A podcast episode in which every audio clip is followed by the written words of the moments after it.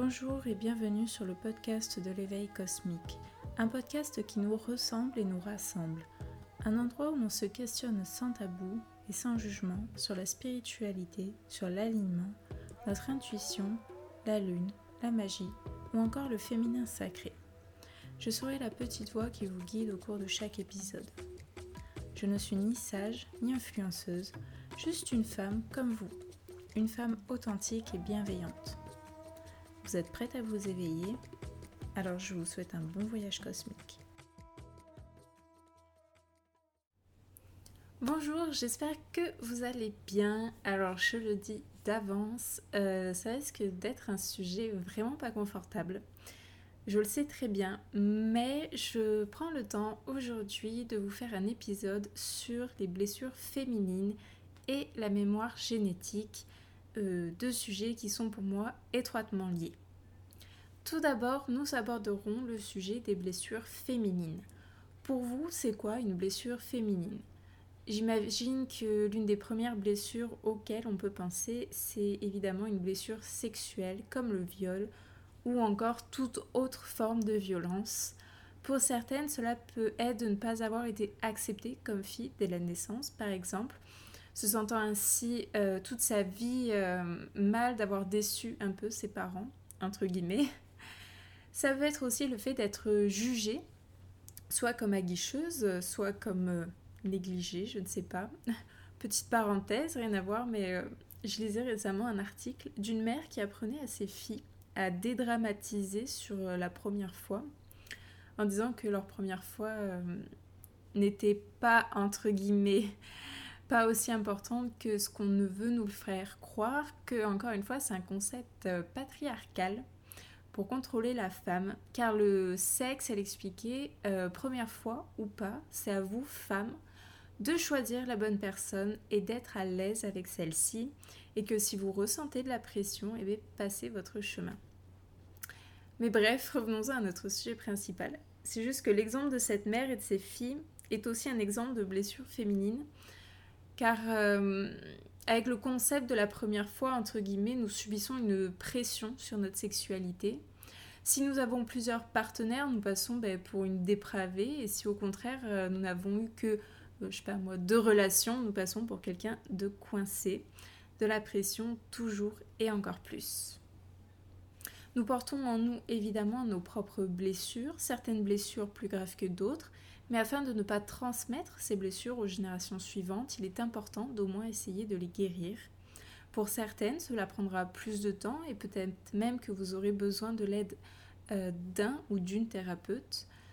Selon les croyances, nous trimballons en quelque sorte les blessures de nos ancêtres et tant que personne ne se confrontera à ces blessures, elles continueront éternellement d'être transmises de génération en génération. C'est pourquoi si vous êtes proche euh, de votre mère ou même de votre grand-mère, je vous conseille vivement d'essayer d'aborder les difficultés qu'elles ont pu connaître ou encore les relations qu'elles entretenaient avec les hommes, tant leur conjoint ou leur partenaire d'un soir, sujet un peu plus délicat, mais sait-on jamais, pourquoi pas, ou encore euh, avec leur père ou leur frère, ou encore ce qu'elles savaient sur leurs ancêtres à elles. Mais briser le silence est crucial pour briser ce cercle malsain qui s'est mis en place. Attention, le but n'est pas d'avoir de la rancœur en découvrant peut-être certaines choses, mais voilà, de pardonner afin de changer les choses de manière positive pour vous et vos générations futures.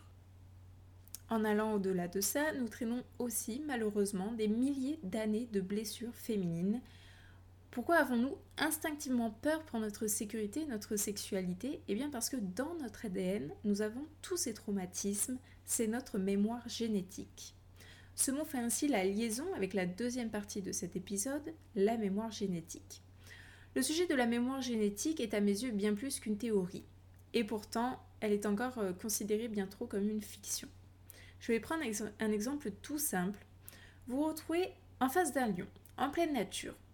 Et là, vous êtes submergé par la peur, même par la terreur. J'explique cela car vous avez dans vos gènes cette peur instinctive. Vous avez peur des chiens? Et bien sûrement qu'un de vos ancêtres s'est fait mordre vraiment de manière pas très jojo. On en revient à la peur instinctive de la femme pour sa sécurité et sa sexualité, car elle porte en elle inconsciemment quantité de violences subies. Je sais que beaucoup voient ça comme une théorie de science-fiction, mais qu'importe, les faits sont là et on ne peut le cacher. Pourquoi les femmes de nos jours ont des relations difficiles entre elles? Pourquoi se jalousent-elles, se jugent-elles autant? Alors qu'avant, vraiment, elles vivaient en communauté. Entraide et soutien étaient leur quotidien. Elles cultivaient ensemble, élevaient leurs enfants ensemble, faisaient des rituels ensemble. Comment, même aujourd'hui encore, le lien semble autant détruit? Eh bien, tout simplement, car depuis la chasse aux sorcières, nos liens ont été brisés par le patriarcat, allant même jusqu'à nous dénoncer entre nous. Maintenant, je vais essayer de vous guider et de vous donner quelques pistes pour guérir ces blessures. Je précise juste que si certaines d'entre vous souffrent de trauma, très important, il est vraiment conseillé d'aller voir une thérapeute ou un thérapeute et surtout, n'ayez pas honte parce que la honte doit changer de camp. Bref, en tout premier, je pense euh, qu'il faut faire des rituels d'amour propre de manière très régulière. Vous allez me dire en quoi ça consiste Eh bien tout simplement à vous envoyer vous-même de l'amour. Cela vous aidera à vous connecter à votre essence même et à votre féminin sacré. Pas de panique, je sortirai bientôt quelques petits rituels pour vous donner des pistes. Mais qui dit amour propre dit aussi discours envers soi-même et les autres. Arrêtez de vous juger et de juger les autres focalisez-vous sur le positif qui découle de chaque être. Vous vous trouvez moche Eh bien, focalisez-vous sur votre plus beau sourire. Votre collègue de travail a été désagréable aujourd'hui. Honnêtement, ça vous arrive aussi, ça m'arrive aussi. Et peut-être qu'elle traverse en ce moment une difficulté, donc on ne juge pas. Ensuite, comme je l'ai dit avant, essayez de discuter avec votre mère ou votre grand-mère pour aborder les difficultés qu'elles ont pu connaître, ou même leur grande joie en tant que femmes, ou ce qu'elles savent sur leurs ancêtres. Après, si vous en avez la possibilité, rejoignez un cercle de femmes. Il en existe de plus en plus, surtout dans les grandes villes. Cela permet de resserrer le lien de sororité qui existait autrefois entre nous.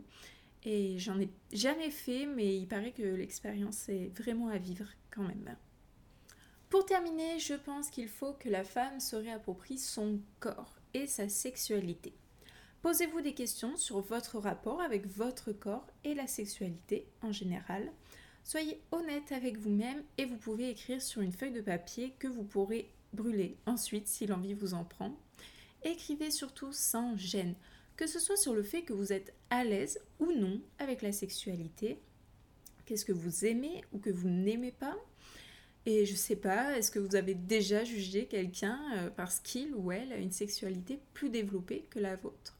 Mais surtout, ne culpabilisez pas, vraiment, le tout c'est que vous preniez conscience de vos schémas pour être plus à l'aise ensuite. Ensuite, comme autre piste, euh, je peux vous proposer par commencer tout doucement.